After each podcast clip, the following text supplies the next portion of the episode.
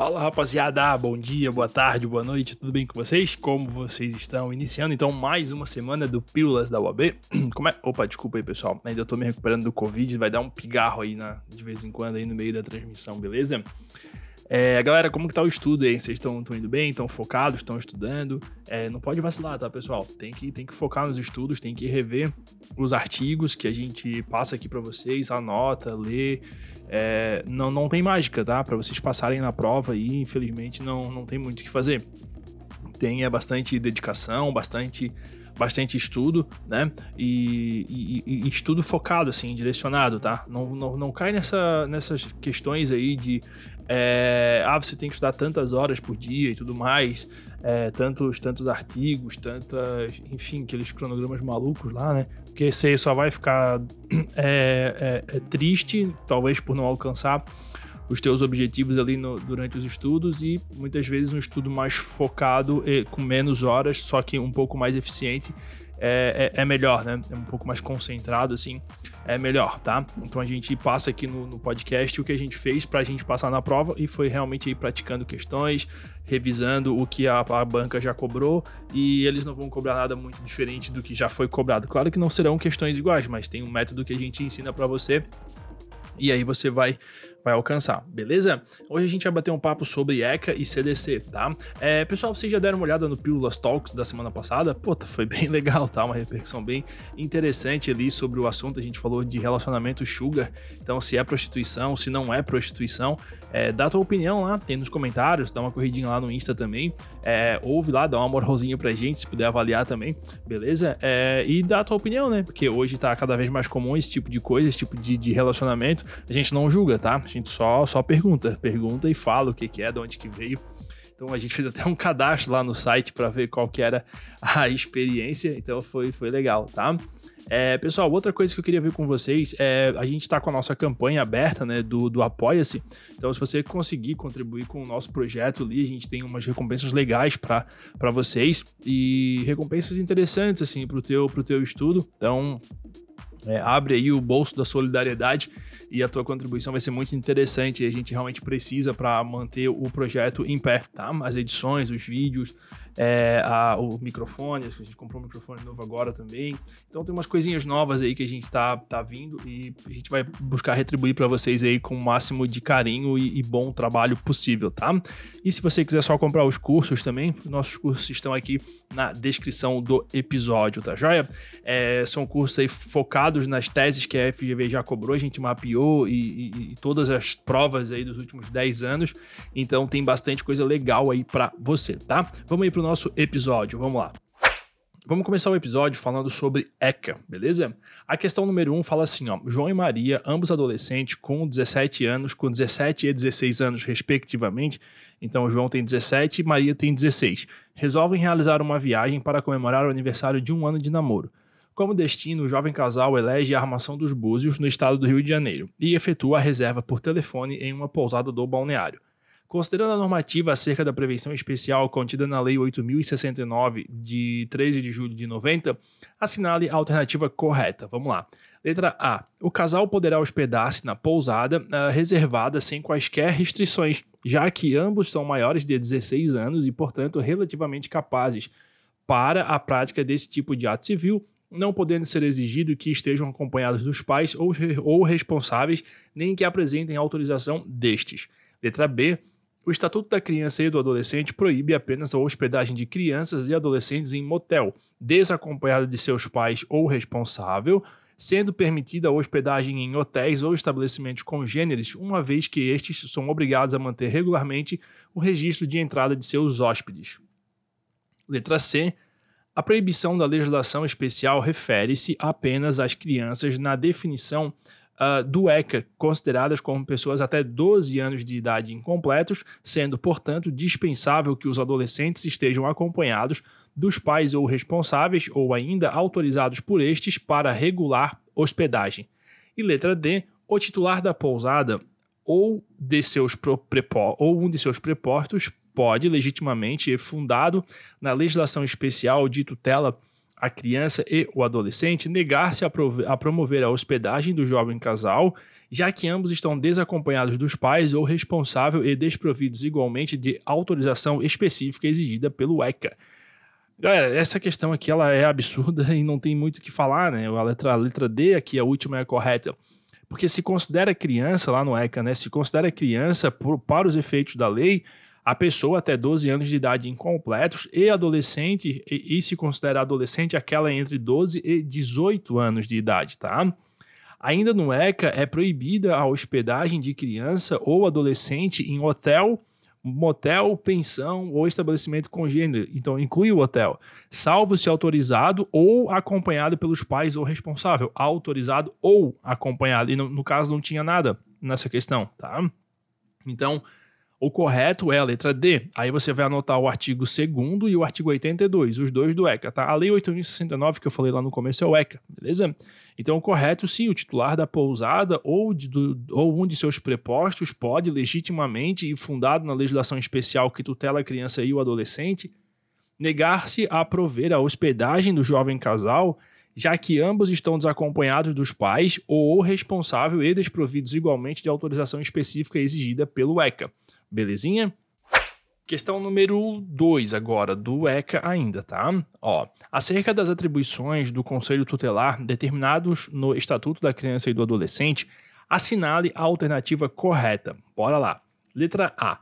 O Conselho Tutelar, considerando sua natureza não jurisdicional, destaca-se no aconselhamento e na orientação à família ou responsável pela criança ou adolescente, inclusive na hipótese de inclusão em programa oficial ou comunitário de auxílio, orientação e tratamento a alcoólatras e toxicomanos. Eu sempre tenho problema com essa palavra, toxicomanos. É isso aí, tá? Tá certo, tá, pessoal? Assim, ó, o Conselho Tutelar, o que, que ele é? Ele é um órgão permanente autônomo. Boa? Só que ele não tem jurisdição, é não jurisdicional, tá? Encarregado pela sociedade de zelar pelo cumprimento dos direitos da criança e do adolescente, definidos na lei tá? Algumas atribuições do Conselho Tutelar em relação a essa questão é justamente isso: atender e aconselhar os pais ou responsável, aplicando as medidas previstas lá no artigo 129, dos incisos 1 ao 7 do ECA. Dá uma olhadinha lá, tá? E, verificada qualquer das hipóteses que estão lá previstas no artigo 98, a autoridade competente poderá determinar, dentre outras, a, a, as medidas de inclusão em programa oficial ou comunitário de auxílio, orientação e tratamento a alcoólatras e toxicomanos, beleza? Tudo isso que eu falei para vocês está no artigo 131, 136 e 101, inciso 6 do ECA, beleza? Tá? Tava certinho essa questão, tá? Letra B. O Conselho Tutelar, em consequência de sua natureza não jurisdicional, não é competente para encaminhar ao Ministério Público as ocorrências administrativas ou criminais que importem violação aos direitos da criança e do adolescente. Está errado, né, pessoal? Porque essa é justamente uma das atribuições do Conselho Tutelar. As atribuições do Conselho Tutelar estão lá no artigo 136 do ECA, tá? E no inciso 4 diz que uma das atribuições é encaminhar ao Ministério Público notícia de fato que constitua infração administrativa ou penal contra os direitos da criança ou adolescente. Joinha? Letra C o Conselho Tutelar pode assessorar o Poder Executivo local na elaboração de proposta, uh, de proposta orçamentária para planos e programas de atendimento dos direitos da criança e do adolescente em decorrência de sua natureza jurisdicional não autônoma. Tá errado, tá, pessoal? Já falei na letra A. É, o artigo 131 define que o Conselho Tutelar ele é órgão permanente e autônomo, tá? Só que ele não é jurisdicional, beleza? Letra D, por fim, o Conselho Tutelar não poderá promover a execução de suas decisões, razão pela qual só lhe resta encaminhar ao Ministério Público notícia de fato que constitua a infração administrativa ou penal contra os direitos da criança ou adolescente. Tá errado, tá, pessoal? Também no artigo 136. É, uma das atribuições do Conselho Tutelar é promover a execução de suas decisões. E para isso ela vai requisitar serviços públicos nas áreas de saúde, educação, serviço social, previdência, trabalho e segurança e representar junto à autoridade judiciária nos casos de descumprimento injustificado de suas deliberações. Joia? Artigo 136, inciso 3 alíneas A e B. Inciso 3, alíneas A e B. Tá joia? Então fique esperto nessas atribuições do Conselho Tutelar, porque volta e meia aparece na prova aí e não é raro, tá? Então com isso a gente encerra as questões do ECA, porque são, são apenas duas. E aí agora vamos falar sobre CDC, CDC, né? Galera, assim, ó, ah, Diego, tu sempre fala isso, chato pra caramba, mas eu vou repetir, tá? É, esse, essas questões, CDC e ECA, pô, são muito fáceis, beleza? Assim, sem menosprezar nada, mas são muito fáceis. É, e, cara, é 10% da prova se tu acerta essas duas questões, essas duas de cada, no caso, né? Dá 40, dá 4 das 40 que tu tens que aceitar, acertar. Então, assim, é, é curtinha a matéria, vale a pena estudar, beleza? E sempre, quase sempre repete as mesmas coisas. Vamos lá, então, olha só. É, questão número 1. Um. Uh, João celebrou o contrato de seguro de vida e invalidez, aderindo a plano oferecido por conhecida rede particular. O contrato de adesão, válido por cinco anos, prevê a possibilidade de cancelamento em favor da seguradora antes de ocorrer o sinistro, por alegação de desequilíbrio econômico-financeiro. Hum. Vamos lá. A esse respeito, assinale a alternativa correta. Eu vou ler da A a D, tá? Para você ficar esperto. Ó, os contratos de seguro ofertados no mercado de consumo apesar de serem de adesão, são regidos pelo Código Civil e a eles se aplica o Código de Defesa do Consumidor apenas, apenas subsidiariamente e em casos estritos. Essa foi a letra A, reserva. Letra B. A cláusula prevista que estipula a possibilidade de cancelamento unilateral do contrato em caso de desequilíbrio econômico seria viável desde que exercida na primeira metade do contrato. Nada a ver. Letra B. O Ministério Público tem legitimidade para ajuizar demanda contra a seguradora, buscando ser declarada a nulidade da cláusula contratual celebrada com os consumidores e que seja proibido a seguradora continuar a ofertá-la no mercado de consumo. Boa, parece boa essa daqui, hein? E a letra D, por fim, fala assim, ó: a cláusula prevista no contrato de trabalho por João não é abusiva, pois o seguro deve atentar para a equação financeira atuarial necessária ao equilíbrio econômico da avença e a própria rigidez e continuidade do contrato. Um monte de palavra bonita, mas tá errada, tá? Aqui é o seguinte, olha só você tem que saber que são nulas de pleno direito é, as cláusulas contratuais relativas ao fornecimento de produtos e serviços que autorizem o fornecedor a cancelar o contrato unilateralmente, sem que o igual direito seja conferido ao consumidor. Tá? E é também facultado a qualquer consumidor ou entidade que represente requerer que, repre, que o represente esse consumidor requerer ao Ministério Público que ajuize a competência, a competente ação para ser declarada nulidade de cláusula contratual que contraria o disposto neste código ou, de qualquer forma, não assegure o justo equilíbrio entre direitos e obrigações das partes. Tá certo, pessoal? Aí anota aí, por gentileza, o artigo 51 do CDC, que tem lá as, as cláusulas que são nulas de, de pleno direito, é, que não é taxativo, tá? Mas tem bastante coisa ali. Nós, para responder essa questão, nós fomos no, no, no inciso 11 do artigo 51 e também no parágrafo 4 tá? A questão agora, no número 2 aqui, cara, assim, é a última questão e é uma questão bem tolinha, tá? Então, pô, vou, vou passar aqui para vocês, mas para você ver como tem coisa fácil em CDC, tá? É, por que, que eu falo, pessoal, assim, só para voltar um pouquinho ali, é, no nosso curso, tá? O nosso curso, aquele de teses, ele explora esse tipo de vacilo aqui, não vacilo, mas esse tipo de brecha que a FGV dá, porque a gente traz as teses mastigadas para vocês, súmula, lei, é, artigo, constituição e tal. Então, assim, é, de tanto de tanto a gente vê que essas, essas, essas teses elas se repetem ou nem tanto, a gente organizou para ti. Então você vai, de tanto você ler aquele curso, aquelas teses, você vai é, cravar aquilo na tua cabeça que mesmo que tu não saibas com certeza a resposta na hora da primeira fase ou da segunda, daí tu vai ter anotadinho lá, é, tu vai, ela vai vir na tua cabeça porque tu vai lembrar daquilo ali como sendo algo absurdo ou completamente correto, tá? Para a tua segunda fase, melhor ainda, porque a gente fez para ti um compilado de horas e horas e horas de tese e para você só anotar no seu código, tá? Então, assim, por, sei lá, 40 reais, algo assim que tá lá no, pra, a, a disponibilizado hoje. Então, assim, imagina, mais de, sei lá, 100 teses, alguma coisa nesse sentido, mastigado para te só marcar o teu código e ir pro abraço. tá certo? Só vou pedir para você, pessoal, quando for adquirir o nosso, o nosso curso, usa o link que está na descrição, que daí o, o site repassa para gente um valorzinho um pouco maior ali, ajuda os amigos também, tá joia? Mas vamos aqui para nossa questão, questão número 4, ó. Determinado consumidor, ao mastigar uma fatia de pão com geleia, encontrou um elemento rígido, o que causou intenso desconforto e a quebra parcial de um dos dentes. Aqui na praia, aqui em Floripa, a gente, a gente mastiga areia quando vai comer marisco, mas é, faz parte do negócio. Vamos lá, olha só. E quebra dente também, tá? É, é foda, mas vamos lá. Em razão do fato, ingressou, ingressou com medida judicial em face do mercado que vendeu a geleia, a fim de ser reparado.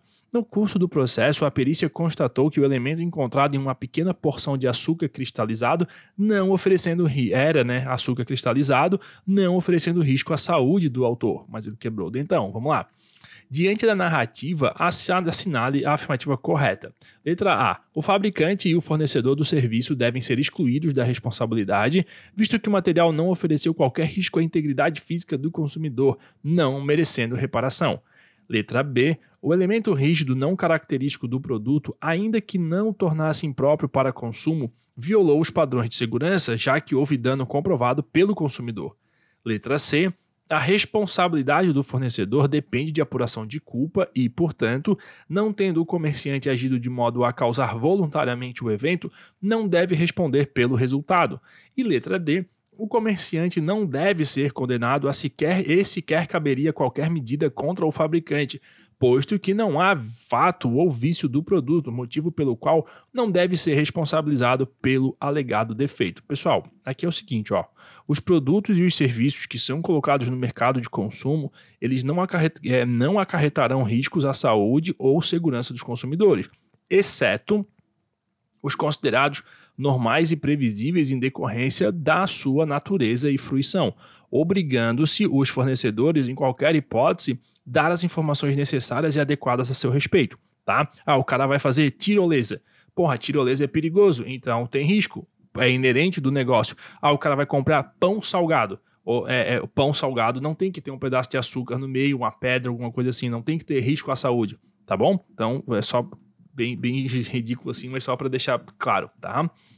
Uh, daí, olha só, o fabricante, o produtor, o construtor nacional ou estrangeiro e o importador respondem independentemente, olha só, independentemente da existência de culpa pela reparação dos danos causados aos consumidores por defeitos decorrentes do projeto, da fabricação, construção, montagem, fórmulas, manipulação, apresentação ou acondicionamento de seus produtos, bem como por informações insuficientes ou inadequadas sobre a utilização e riscos.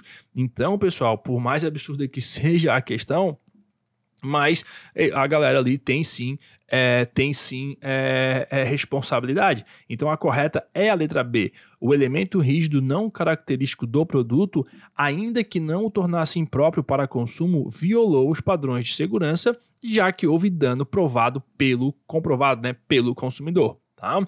Letra B. Aí, para você responder essa questão, anota aí artigo 8 e artigo 12, todos os dois do CDC, tá bom?